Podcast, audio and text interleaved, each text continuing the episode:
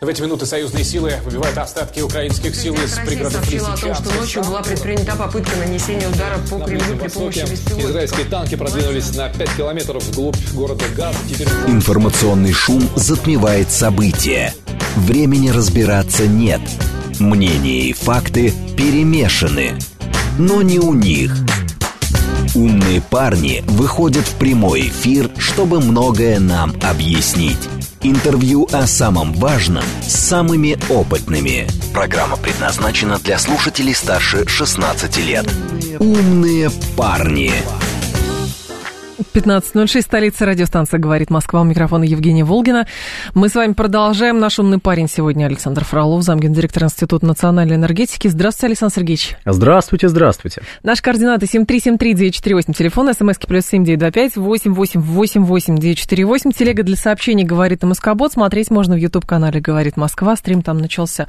Ну и мы к нашей любимой теме «Нефть и деньги». Деньги и нефть. Россия и Саудовская Аравия подтвердила договоренности ОПЕК+, будут продолжать взаимодействия. При этом тема взаимодействия в рамках ОПЕК плюс затрагивалась еще и на переговорах Путина с Раиси. Я правильно понимаю, что все-таки, невзирая на а, любые попытки а, манипуляции информационной повесткой со стороны американцев, что саудиты недовольны русскими, а русские недовольны саудитами а, и так далее, в общем, гипс снимает, клиент уезжает, все равно статус-кво на рынке соблюдается.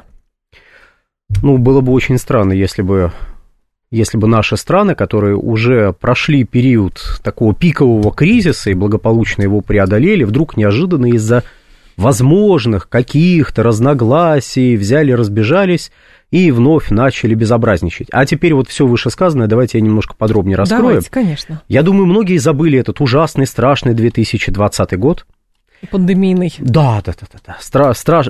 Худший год в, в истории человечества, как говорили наивные люди, вот, которые, видимо, плохо знакомы с историей человечества, бывало всякое. Вот, в 2020 году в марте произошел раскол ОПЕК+, а, Раскол произошел по большому счету из-за того, что Саудовская Аравия тогда настаивала, а давайте мы будем сокращать, а Россия говорила, ребят, давайте подождем, посмотрим, куда ситуация идет, и будем отталкиваться от статистики, и будем принимать какие-то решения не, ну, более взвешенно. Угу. Саудовская Аравия сказала тогда, ах так, тогда мы устраиваем вам ценовую войну, мы сейчас зальем мир своей нефтью, и вот тогда вы попляшете. И буквально числа 7-8 марта 2020 а, года ОПЕК плюс вдруг хопа и прекратила свое существование а потом возобновила свое существование 2 апреля 2020 года, когда Саудовская Аравия, посмотрев вокруг, посмотрев на то, что творится, поняла, что, погодите, я тут ценовую войну только пытаюсь устроить, только снижаю цены, а они сами падают еще ниже тех отметок, до, до минус которых 30 снизила. стоило, да. Ой, не, ну минус 30, минус 38, это ага. стоило нефть WTI, это был фьючерс тут, э, да, притом этот, э, притом фьючерсы на WTI еще и у нас на московской бирже торговались отдельно тема. В общем, да, нефть стоила, стоила исчезающе мало, все схватились за голову и поняли, что в такой ситуации, как это неудивительно, надо сотрудничать.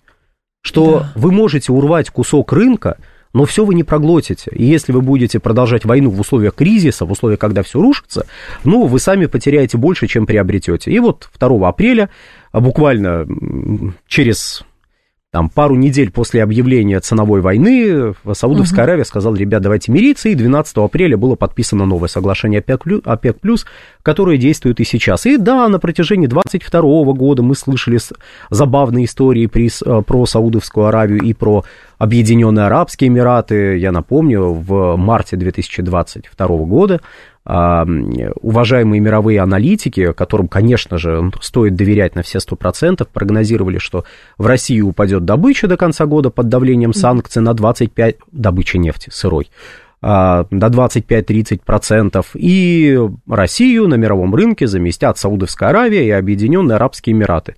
А Саудовская Аравия и Объединенные Арабские Эмираты сказали, а, погодите, погодите, а нас сначала спросить. А, вот спросили, мы не можем, мы не можем. Да, то есть их да. спрашивали несколько раз, при том не сказать, что они как-то держали паузу, как-то вот, знаете, э, вот их спросили, они мялись, нет. То есть им задали вопрос уже в мае 22 года, министр энергетики Саудовской Аравии сказал, нет, мы, мы не будем этого делать, ну, как они объясняли, у нас нет такой технической возможности. Вот в 2020 году угу. была, исчезла. Так бывает. Диплома... Но это была, получается, такая э, дипломатическая в большей степени э, дуэль, потому что я просто вспоминаю турне Байдена, который убеждал э, страны распечатать свои резервы, чтобы цены упали, и чтобы э, русская нефть вообще на рынке не торговалась, но оказывается, mm. что политика не может, э, как бы у политики есть предел к тому, чтобы регулировать рынок. Ну, дело в том, что политика, политика, как говорил классик, это концентрированная экономика, а экономического экономической выгоды для стран Ближнего Востока вот в том, чтобы пойти на поводу, ну, увеличить добычу и так далее, и заместить Россию, просто не было, чисто физически не было никакой выгоды. Притом не сейчас, угу. ну, хорошо, можно было сказать, ну как, вы же займете кусок рынка России, Какой будете классный, на нем. Да. Но проблема в том, что как только вы начнете занимать этот кусок рынка, цены пойдут вниз, потому что это новая ценовая война, это явно какая-то нездоровая ситуация, переизбыток предложения, цены пойдут вниз. А в перспективе вы продемонстрируете, что сегодня вашими руками задавили Россию, а завтра чьими-нибудь еще руками задавит, задавит вас. вас, да, и дураков нет, то есть, ну, все на это посмотрели, сказали, погодите, вы пытаетесь настолько просто нас купить, нет, спасибо, технических возможностей у нас нет, и вот в этом году э, попытались работать чуть тоньше, рассказывать про многочисленные проблемы, недо, недосказанности, невозможность угу. решить, э, невозможность решить многочисленные сложности в отношениях ОПЕК+, притом зачастую это выглядело вдвойне комично, учитывая, что, ну, вот смотрите, а, допустим, даже не допустим, а вот так было. Летом встречаются ОПЕК, э, встречаются министры, э, министры энергетики ОПЕК+, ну, со, происходит э, соответствующее заседание, по его итогам выпускают сообщение, к которому было приложено, была приложена аккуратненькая табличка, в которой перепис, которой указывались квоты на добычу нефти с 1 января 2024 года для всех участников. Угу. И внизу была приписочка, то есть напротив некоторых стран были звездочки, если прокрутить вниз и посмотреть. Я думаю, каждый уважающий себя американский политик мог это сделать на хорошем английском языке, все было написано, все понятно.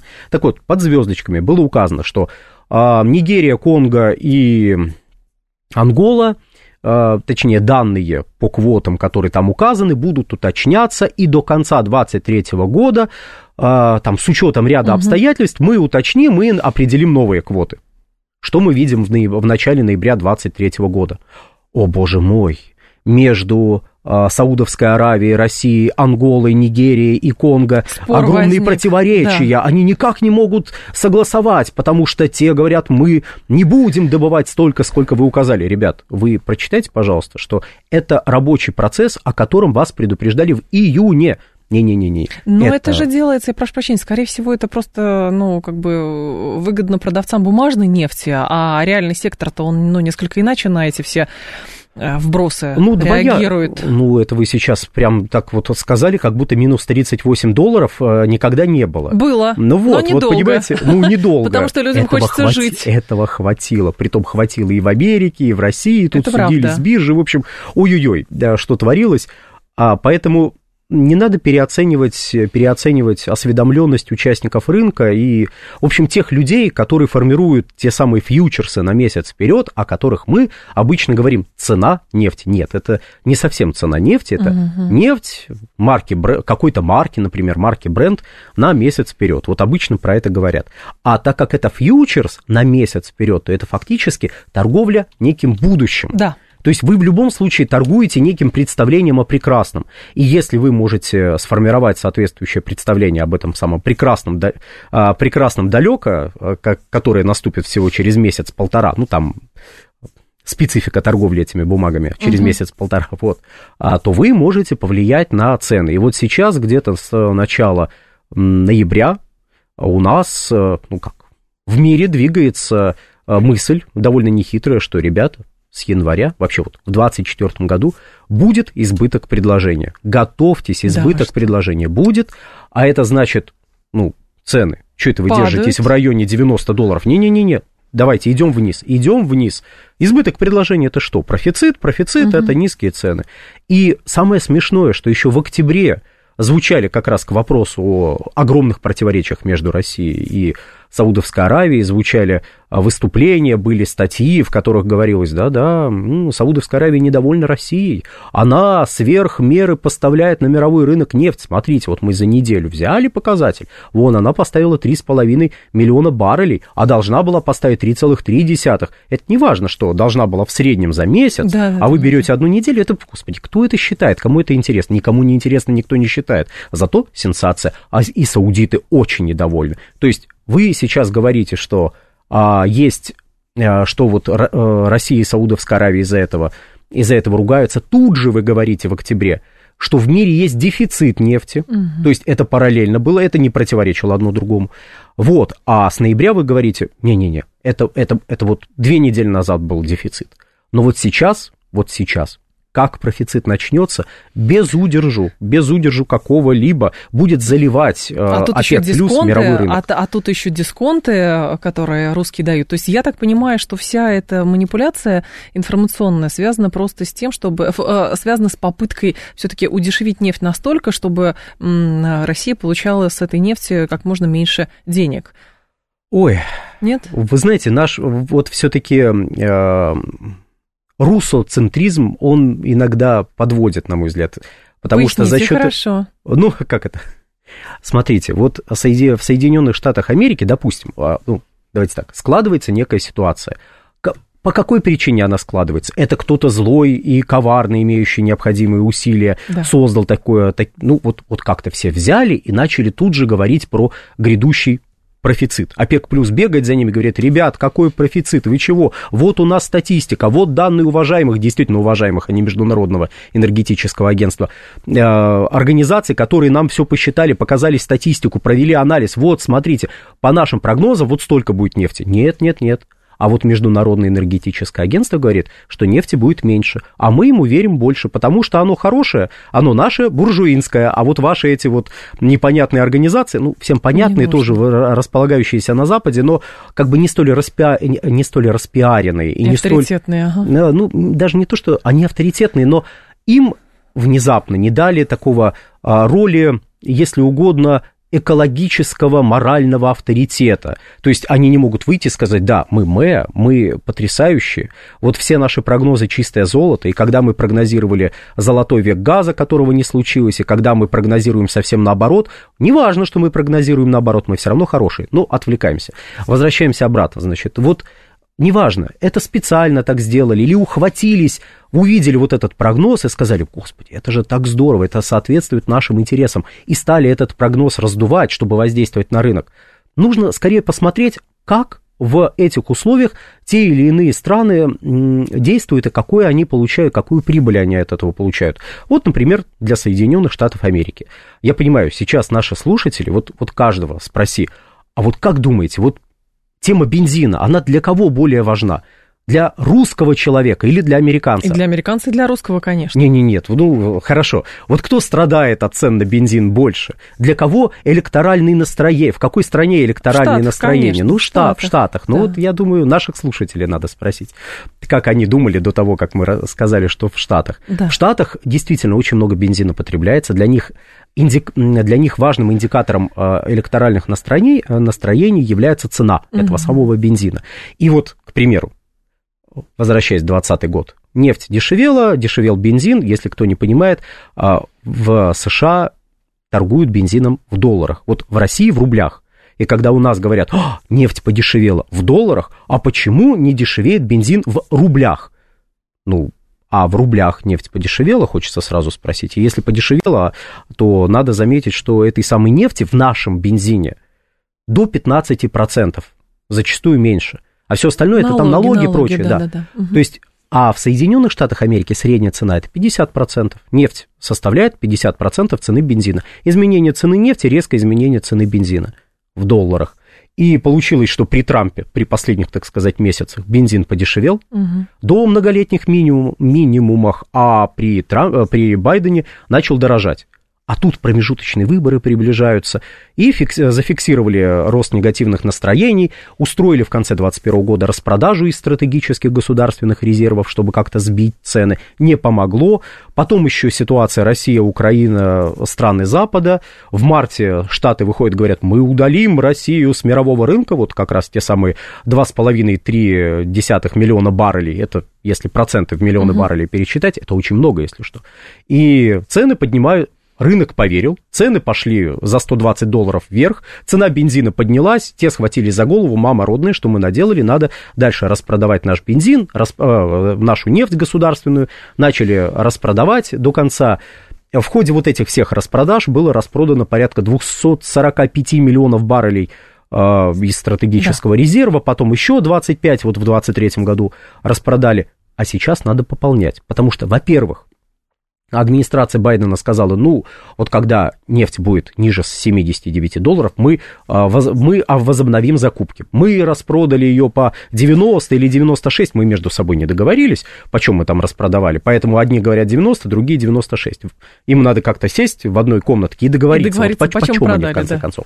Ну, как бы неважно, 90, 96, хорошая цена, молодцы. Это когда Россия с Саудовской Аравией продавали по 90-96, ну, они плохие. А мы продали по 90-90, ой, мы какие Но для этого у них есть закон на ОПЕК, ну, так называемый, да. Нет, они его еще не, не приняли. Ну, он, в разработке. Слушайте, он 15 лет, находится. он 15 или 16 лет в разработке. Это с 2007 года, когда цены тоже вот на фоне надвигавшегося да. кризиса поднялись до небывалых максимумов. Тогда говорят, давайте ОПЕК пережмем подождите, а может не надо, но это они может не могут сейчас хуже. Сжать, ОПЕК, но они при этом пытаются пряником а, Венесуэлу а, на рынок а, заманить Венесуэла, обратно, чтобы... Венесуэла не столь значительный игрок, то есть когда говорят, на вот Венесуэла сейчас...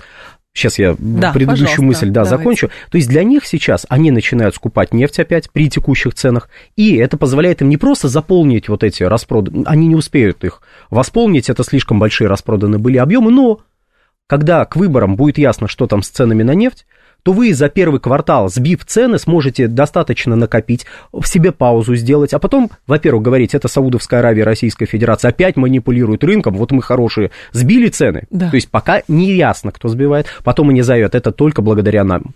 Для тебя, простой американец, бензин дешевел, потому что мы сбили цены на нефть. Голосуй за меня, голосуй за меня, дружок. Вот, а это, если что, мы сейчас не пытаемся в эфире манипулировать грядущими выбор, выборами президента США, если вдруг кто-то испугается. Нет, нет, нет. Мы гипотетическую ситуацию описываем. А на следующие полугодия до выборов у них будет еще достаточно запасов, чтобы интервенциями попытаться на этот рынок воздействовать. Вот как-то так. То есть текущие условия, ну, выгодны нашим замечательным американским партнерам. Насколько это повлияет на доходы российского бюджета, им в данном случае... Да, у, них, равно, у них да. огромная проблема внутри, они ее пытаются решать. Возвращаясь к Венесуэле, это не очень крупный игрок. Ну, то есть а, ну, если мы сравниваем Венесуэлу, там, не знаю, с, ну, с каким-то очень мелким э, добывающим, э, с какой-то мелкой добывающей страной, то, да, там, Румынии, допустим, то Венесуэла это более чем заметная величина, но, к сожалению, для Венесуэлы у них очень дорогая добыча при текущих угу. ценах не очень рентабельно там наращивать производство. То есть можно нарастить где-то раза в два. Ого, может сказать э, наш слушатель, в два раза, да, в два раза, только у них падение было раза в три под давлением предыдущих кризисов, под давлением санкций, и сейчас они добывают где-то 800 тысяч баррелей в сутки, это очень мало. Но это же не для даже а, рынка самого а внешнего, это же важно, насколько я понимаю, в том числе для американского рынка, если американцы пытаются а, насытить свой рынок этой нефтью и сбить, в общем-то, цены. И плюс, насколько я понимаю, американцы хотят быть все-таки еще и экспортерами энергоресурсов, как у них с СПГ. Для них... Какая схема получается? Вот и с нефтью так хотят, нет? Ну, для, для них нет, не, я не могу согласиться. Для них э, венесуэльская нефть играла несколько иную роль.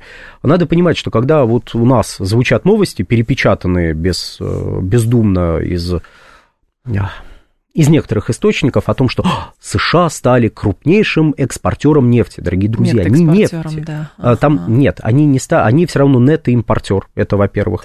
Во-вторых, это не нефти, а нефти и нефтепродуктов. То есть мы крупнейшие с точки зрения нефтяного экспорта. И у нас такие, а, нефтяной экспорт – это не экспорт нефти. Нет, в терминологии Соединенных Штатов нефтяной экспорт – это нефть и нефтепродукты. Притом, как под нефтепродуктами тут понимается, как ну, всем понятные угу. вещи, типа дизельного топлива, там бензина, ну, бензина немало вывозят, так и, например, такая вещь, как пропан-бутан.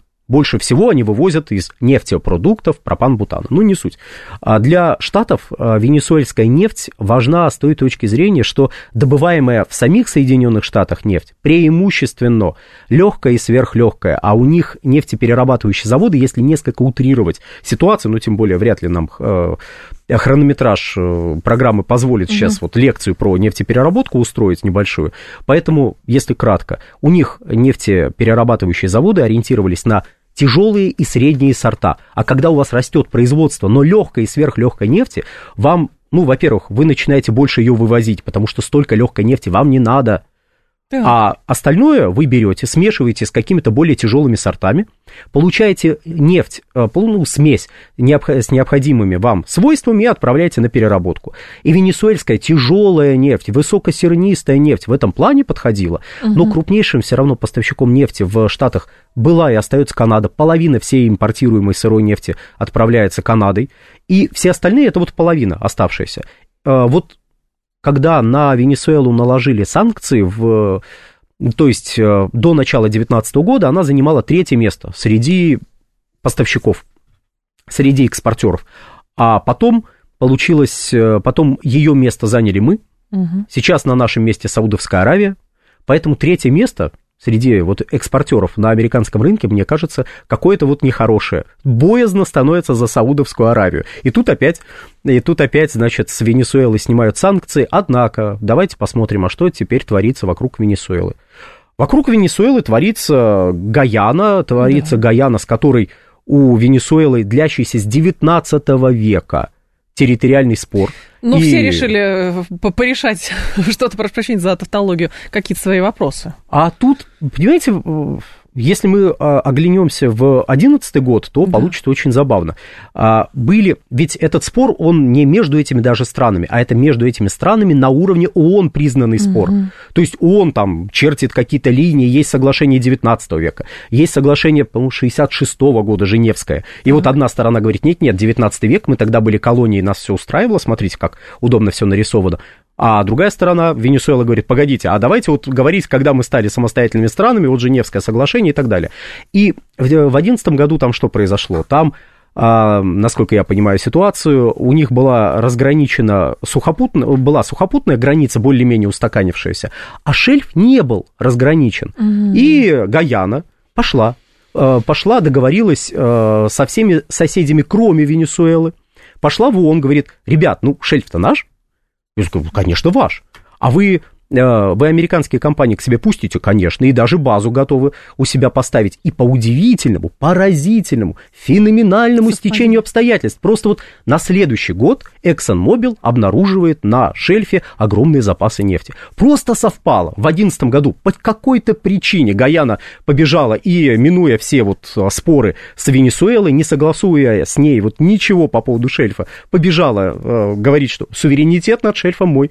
И тут же обнаружилось, знаете, вот везучие люди, в лотерею бы им играть, выигрывали бы каждый раз. Удивительное совпадение, поразительное. Ну и сейчас-то как ну, это будет? И сейчас там выданы участки. теперь, да. А тут двояко, то есть если брать из Икиба как вот э, точку приложения усилий э, между э, Венесуэлой и Гаяной, ну, в Гаяне, по-моему, менее миллиона человек, там что-то порядка 900, угу. 900 тысяч живет. Ну, то есть это очень маленькая страна. Собственно говоря, Эссекиба, если брать сухопутную территорию, это вот больше всей остальной территории Гаяны.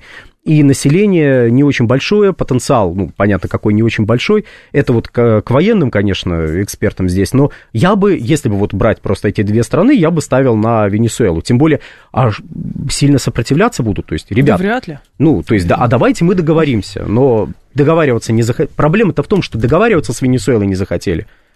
По удивительному стечению обстоятельств, подчеркну еще раз, не захотели договариваться и обнаружили после этого нефть. нефть. Удивительно. 15.30 а, информационный выпуск сейчас будет, потом продолжим. Александр Фролов с нами, зам гендиректор Института национальной энергетики. Интервью о самом важном с самыми опытными. «Умные парни». 15.36, столица радиостанции «Говорит Москва». Микрофон Евгения Волгина. Мы продолжаем. Александр Фролов, наш умный парень, замгендиректор Института национальной энергетики. Несколько сообщений от наших слушателей. Так, день добрый. Конкуренция нашей арктической нефти, нефти теплых стран, близких к потребителям. Это вообще абсурд. Действительно, покажите это рын- рынку, где абсурд, а где не абсурд. А, ну, я просто не понимаю, что имеется в виду в нашей арктической нефти. Понимаете, нефть, ну, в смысле, она, во-первых... тяжело добывается, а там под ногами хлюпает. А, ну да, действительно. Не... Саудовская Аравия. Дорогие друзья, вот смотрите, миру нужно 102 миллиона баррелей в сутки. В сутки. Эти 100, да, в, в сутки 102 миллиона баррелей. Угу. Вот Саудовская Аравия, а точнее даже так, вот все страны ОПЕК добывают, вообще все страны ОПЕК добывают где-то сейчас 28 миллионов баррелей в сутки.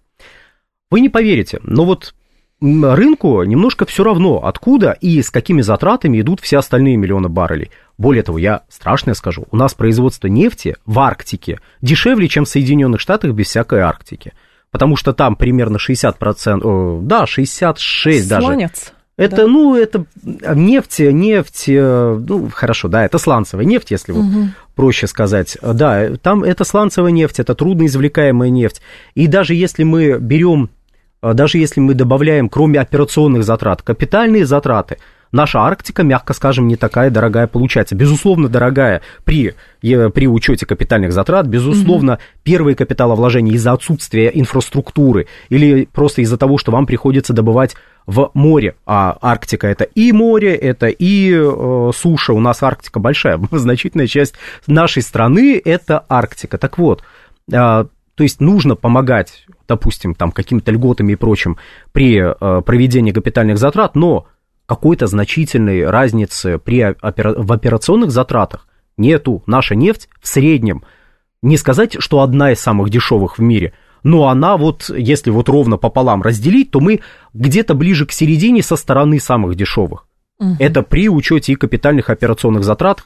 И наша, ну, и я не скажу, что в Арктике у нас так много нефти добывается на данный момент, но будет добываться больше. И не волнуйтесь, операционные затраты, опять же, будут не намного превышать затраты в, тех же, в той же Саудовской Аравии. Саудовской Аравии на всех, дорогие друзья, не хватит. А, Сергей вас спрашивает, Александр, как вы считаете, болгары могут придушить Орбана своими тарифами за транзит? Mm.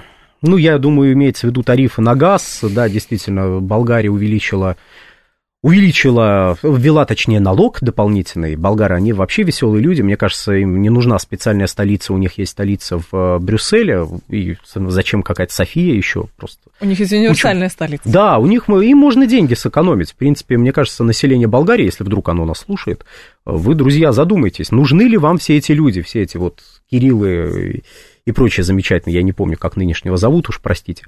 А, так вот, если мы посмотрим, если мы посмотрим на текущие цены и затраты на доставку, то это не сильно бьет по экономике.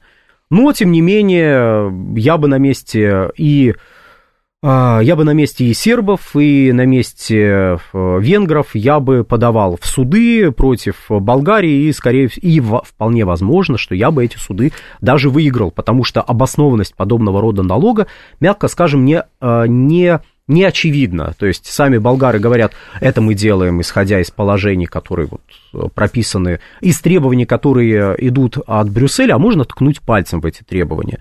Я вот знакомился с текстами всех этих санкционных пакетов, я угу. как-то вот не, не совсем понимаю, на что они ссылаются.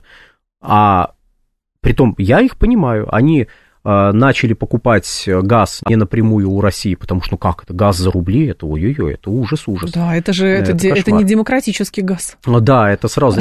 Правда, они потом обнаружили, что таких умных, как они, только поляки, и, собственно, все. А все остальные как покупали, так и покупают. Ну, пока, пока не взорвали Северный поток. Ну ладно, это отдельная тема. Как-нибудь, как-нибудь и про нее можно будет поговорить. Угу. Но я, э, если, если вот после всей этой преамбулы ответить на ваш вопрос, нет, они не придушат, потому что несмотря на то, что это примерно 111, ну, если в тысяч, 111 э, долларов за тысячу кубических метров, а при нынешних ценах на газ это не, не удушающий налог и не бьющий по экономике поставок. Про Брюссель заговорили, а тот же Брюссель предложил позволить, Financial Times пишет, предложила позволить странам частично или где mm. это оправдано полностью ограничить доступ к газопроводам и терминалам СПГ для российских и белорусских компаний. Заметка любопытная с учетом статистики, согласно которой Россия делит второе, иногда третье место, конкурирует, в общем, за второе место с Катаром после а, Соединенных Штатов Америки по экспорту СПГ в Европейский Союз. А здесь вот эта схема опять продолжаем морозить уши. Может быть, мама разозлится? Ой, я... Financial Times, конечно, бесконечно уважаемое издание, через него много интересных вещей вбрасывают, и потом большая часть этих бросов оказывается, ну, тем, чем она и должна оказываться. И Фейк, я полагаю, ну, источники ошиблись, со ссылкой на источники. Мне очень нравится, да. что так можно, в общем... Вот знаете, я вам сейчас скажу, а вы знаете, со ссылкой на источники. Три источника, с которыми я поговорил, говорят, что Financial Times собирается перевести на Каймановые острова и заставить их работать там. Ну, кстати, не самый плохой вариант, но вот, вот со ссылкой на источники. А если ну, что, виноват не я, да. виноват, э, виноваты источники, да. не названные. А, данная идея, которую Financial Times озвучивает, э, это вот я сейчас скепсис высказал некий, угу. а сейчас в пользу этого. А, подобная идея уже не раз озвучивалась и рядом а, европейских политиков, но эта идея упирается в простое обстоятельство. Откуда она взялась? Надо, э, надо чем-то наполнять новые санкционные пакеты. То есть понятно, что когда вы в десятом, по-моему, пакете уже добрались до российских блогеров и стали против них вводить санкции. Ну, наверное, а, методы, при всем уважении к Дмитрию Юрьевичу Пучкову, но я полагаю, что введенные против него санкции не очень ударили по экономике Российской Федерации, вот что-то мне вот подсказывает. А, значит, бить по экономике вы какими-то мощными ударами не можете. Все мощное, что вы могли принять, не то что безболезненно для себя, но как вам казалось безболезненно для себя, вы уже приняли где-то до восьмого пакета санкций, то восьмой это там такой формализация ранее принятых ограничений. А чем-то наполнять надо. И а давайте мы разрешим а, европейским странам вводить персональные запреты. Как бы мы не запрещаем, но, но прозвучит громко, с одной стороны, с другой стороны, безопасно, потому что мы же не говорим, что мы запрещаем покупать. А почему не говорим? Да потому что а, сейчас, если даже на фоне невероятно обвалившегося спроса в Евросоюзе запретить вот эти 20-25 миллиардов кубов, которые идут из России, mm-hmm. то, во-первых, вы обидите компанию Total, которая является одной из э, тех компаний, которые это, этот газ везет. Это yeah. частично ее газ. Она не поймет, погодите, в смысле? В смысле, я везу свой газ, как его нельзя? А с другой стороны, вы вызовете в период зимний такую бурю на рынке – вот сейчас цены При том, что там зима порядка... сейчас, как прогнозируют, будет не такой благостной, как вот в прошлом году. Давайте так, мы вот эти все прогнозы, э, да. я, я очень осторожно к ним отношусь, потому что я перед каждой зимой слышу, у них там, что она будет теплой, у нас тут, ой, у них будет очень холодно. Вообще не важно, какая у них на самом деле будет зима, у них сейчас проблема с тем, что не с температурными режимами, они при текущем уровне предложения на мировом рынке, который изменится не раньше 2025 года. Угу. Там новые производства будут вводиться и так далее. Так. так вот, при текущем уровне предложения они не имеют возможности восстанавливать спрос. То есть промышленность теоретически при текущих ценах готова вновь начать больше газа закупать, перерабатывать, но как только она начнет это делать, она упрется в потолок из предложения. А по ту сторону есть гораздо более крупный покупатель, называется Азия. Премиальный рынок. Ну, во-первых, во-первых, они премиальный рынок, во-вторых, они более крупный рынок, в-третьих, они растущий рынок. И вот когда стратегически мыслят поставщики, они думают, европейцы, которые кричат, да, газ ужасный, мы от него будем отказываться, или Азия, где говорят, да-да, газ это прекрасно. Везите. Ребят, мы подпишем документы со всеми. Нам нужно как можно больше. Но, судя по логике, ведь э, штатам же, ну, насколько я понимаю, там хотелось э, занять нишу, Ой, я которую вас, Россия я сейчас вас буду занимала. Нет, Хорошо. Да, а кто такие штаты? Компании, по... компании, американские компании, Какие? которые производят Какие? Э, газ, ну, конкретно Смотрите, по именам даже вот не проблема могу в чем? Вам. Я, э, если посмотреть на структуру этого рынка, это не к вам вопрос в данном случае, это вопрос вот в пространство наше, в котором эта мысль постоянно высказывается. Американские компании, производящие газ, не возят газ.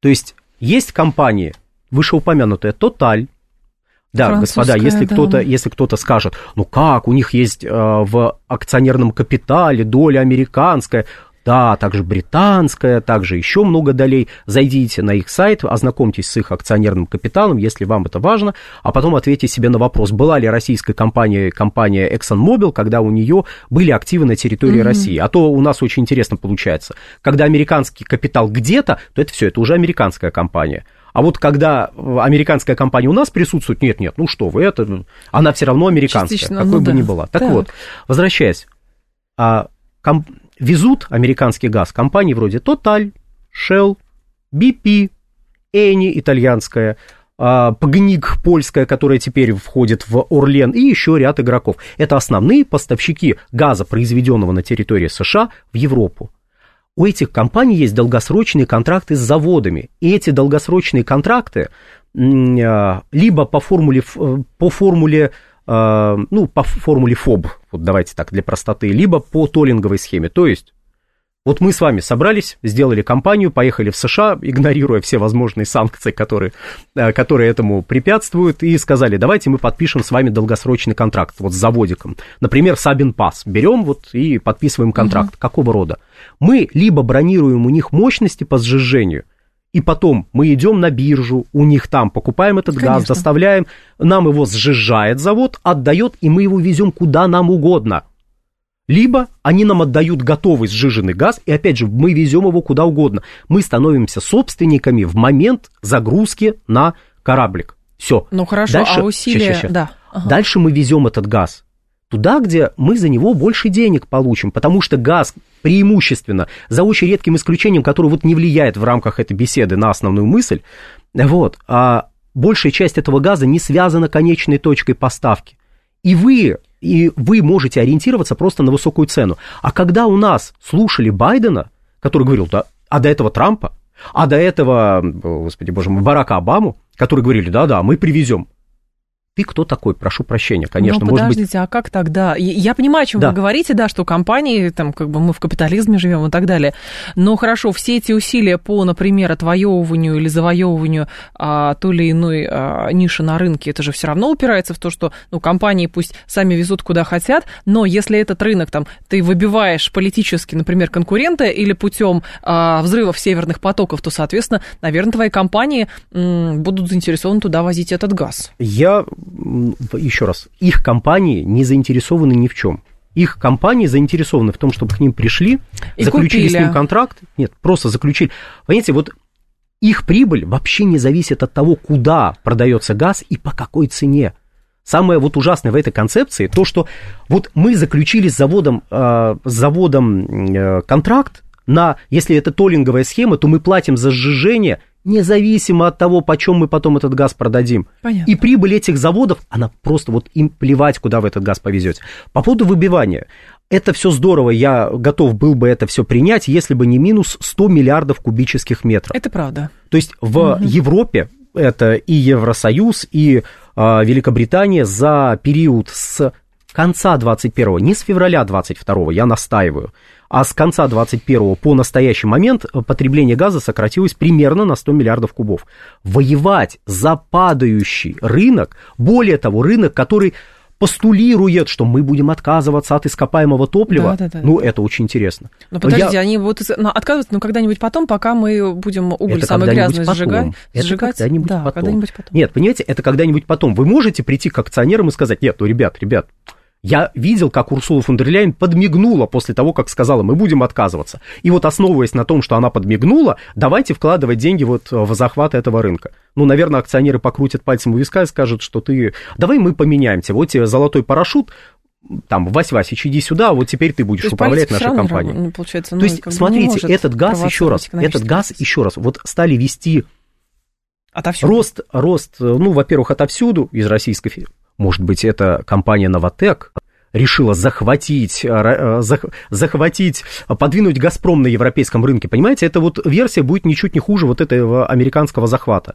При том, что, еще раз, большую часть газа, произведенного в США, который продается в Европе, продают, э, продают компании, которые прописаны в этой самой Европе. У них у одной вообще просто в Париже этот э, штаб-квартира, и Макрон, который жаловался, американцы нам так дорого газ продают, бедненькие, несчастненькие. Пойди в Тотале спроси, а почему американцы, это вы, продают газ вот так дорого. А компания Total, погодите, компания да. Total ответит, в смысле, у нас же с девятого года биржа, продвигается биржевой принцип ценообразования. Вы же Не сами мы говорили. назначаем цену.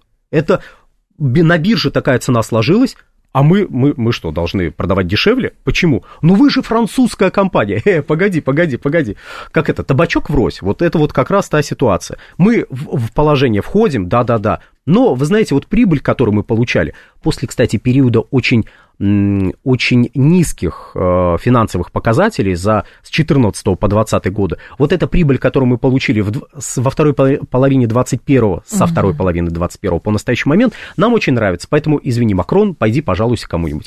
Но хорошо, тогда с другой стороны, насколько продуктивны усилия американцев, а, точнее, как это называется, бюро, которое соблю- вот, следит за соблюдением санкционного режима а, при Министерстве финансов Штатов, которые там кошмарят а, несчастных кипрских или греческих перевозчиков, что ты смотри, если русскую нефть везешь, мы тебе ай-яй-яй. как мы с вами от газа убежали.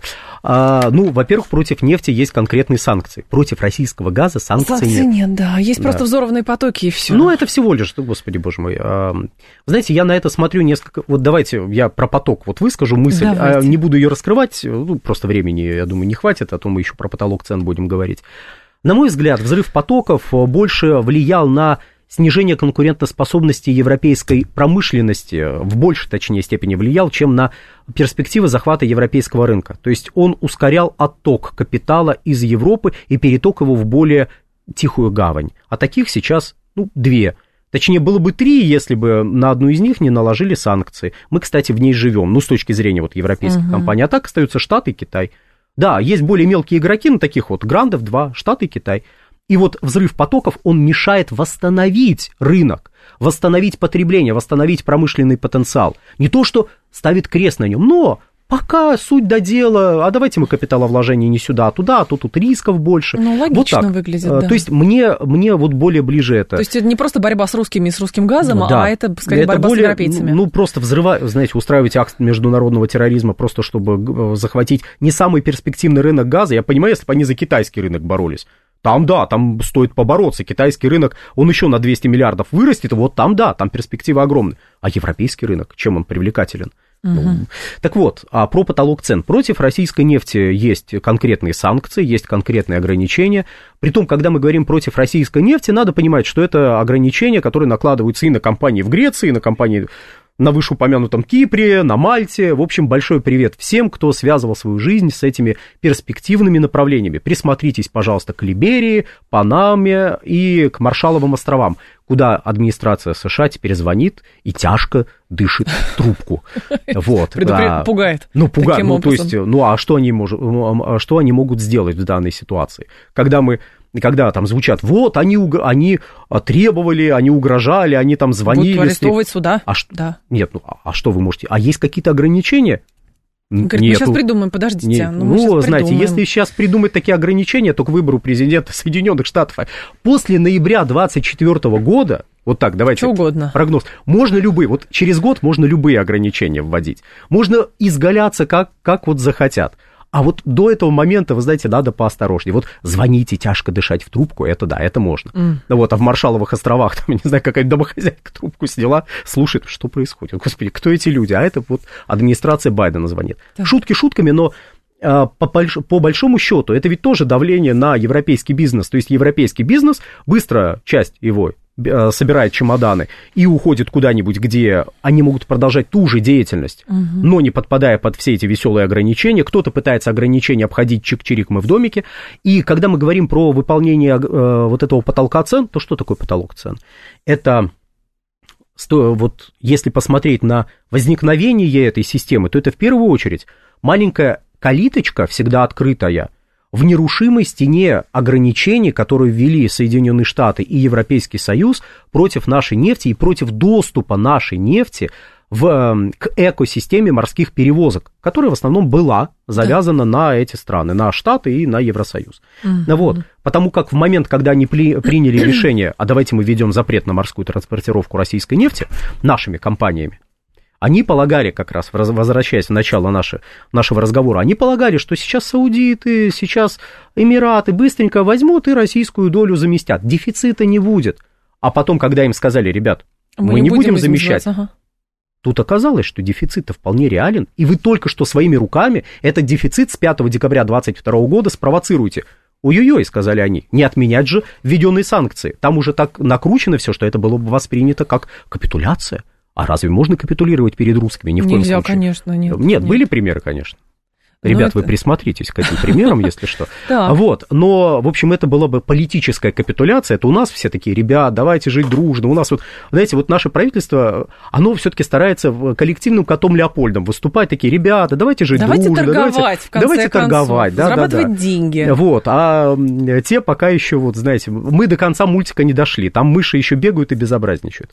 А, так вот, возвращаясь к этому всему, значит, нужно было придумать какой-то какой легальный доступ к этой экосистеме, который бы выглядел как, как наказание. Но это наказание, это что такое? Это 60 долларов по ФОБу, то есть угу. в порту отправления, без учета а, платы за доставку и прочие, прочие сопутствующие то есть я когда думал, они будут принимать, что они будут принимать, я думал, это все-таки будет конечная цена 60 долларов. А потом они стали публиковать документы, и там прописано ФОБ, то есть в порту отправления, без учета доставки это такой простор для всякого разного открывает. Кроме того, а вот капитан корабля, которому перелили российскую нефть, точнее, перелили нефть. Он должен нести ответственность. Нет, он не... Там веселее. Он а, должен проверить, если проверить документы, если у него были обоснованные сомнения в том, что это российская нефть. Так. И если он точно знает, что это российская нефть, что она перевозилась в рамках потолка цен. А если у него нет таких сомнений? Понимаете, там а, вот настолько четкие, юри... я думаю, если нас слушают ю... юристы, они сейчас в, в истерике должны биться. Вот настолько четкая, четкая а, формулировка в стиле если есть обоснованные сомнения, это что? Вот это как понимать? Или, или например, а, нефтепродукты не считаются российскими, если они подверглись существенной нефтепереработке. Опять же, там молекулу наши... свободу добавили, а, и все. Там первоначально да. еще было веселее. Они первоначально вообще перечисляли а, процессы нефтепереработки, которым можно подвергнуть, чтобы получилась вот эта существенная переработка. Я вам скажу, там, ну, как бы, если вы понимаете, что они написали, это такой анекдот был. Вот, а теперь, господа нефтяники, кто нас слушает, смотрите, там было написано, что существенной нефтепереработкой нефтепродукта считается вакуумная и атмосферная дистилляция. И вот пока часть нашей аудитории бьется просто вот а, от хохота, падает, падает, а, падает на атмосферная и вакуумная дистилляция – это фракционирование нефти, то есть это не химическое преобразование, это вы берете нефть, подогреваете ее либо при атмосферном давлении, либо при пониженном давлении и разбиваете ее на фракции. Так. То есть если вы нефтепродукт берете и прогоняете через вот эту процедуру, вот берете товарный дизель, прогоняете через атмосферную трубчатку. Вы не поверите, но на выходе вы получите тот же самый товарный дизель. А зачем тень на плетень наводить тогда? Вот у нас полтора мин- минут даже осталось. Вот зачем ну, все это? не надо думать, что там сидят люди, которые радикальным образом отличаются. Вот там сидят чиновники, радикальным образом, с точки зрения профессионализма, от, отличающиеся от тех чиновников, с которыми сталкиваются на при всем уважении к э, грамотным Подождите, чиновникам. но мы же считали, что там ну, бывает. Понимаете, люди, которые вынуждены после того, как они публикуют санкции, а, публиковать уточнения к этим санкциям. Или исключения потом... из этих, нет, нет, нет, нет, исключения ни в коем случае. Нет, что вы, какие исключения? Это капитуляция, нельзя. Так вот, а уточнение к санкциям, потом, когда им задают новый вопрос, отмена предыдущих уточнений, потом, значит, уточнение на уточнение, и я сейчас не, э, не сочиняю, не... не э, а эти документы открыты, их можно почитать, То есть конечно. это, да, это все публикуется, это вызывает ну, это вызывает такой восторг, когда читаешь и понимаешь, что, ребят, а вы точно все продумали? И очевидно, что нет, не все продумали. Как ситуация с э, газоперекачивающими агрегатами, кстати, где? Где наш газоперекачивающий агрегат, а, Шольц? Куда дел? А, мы видели, ты его щупал. вот. А, то есть вот эта ситуация, она как сложилась? Из-за грамотно продуманных санкций. Вот так их грамотно продумали. Потом уточнение на уточнение на уточнение. Угу. Почему? Потому что грамотно продумали. И здесь тоже очень грамотно продумали. Но последнее. Да. Когда американцы говорят, э, что работает потолок цен, они не врут. Для них главное, что нету дефицита. И пока дефицита нет, они считают потолка, что, э, что потолок работает, потому что для них главное, чтобы не было дефицита. Они для этого его придумали. Все остальное наносное. Александр Фролов был с нами замгендиректор Института национальной энергетики. Александр Сергеевич, спасибо. Ждем снова. Далее информационные выпуски. с вами до понедельника. Прощаюсь. Всем хороших выходных.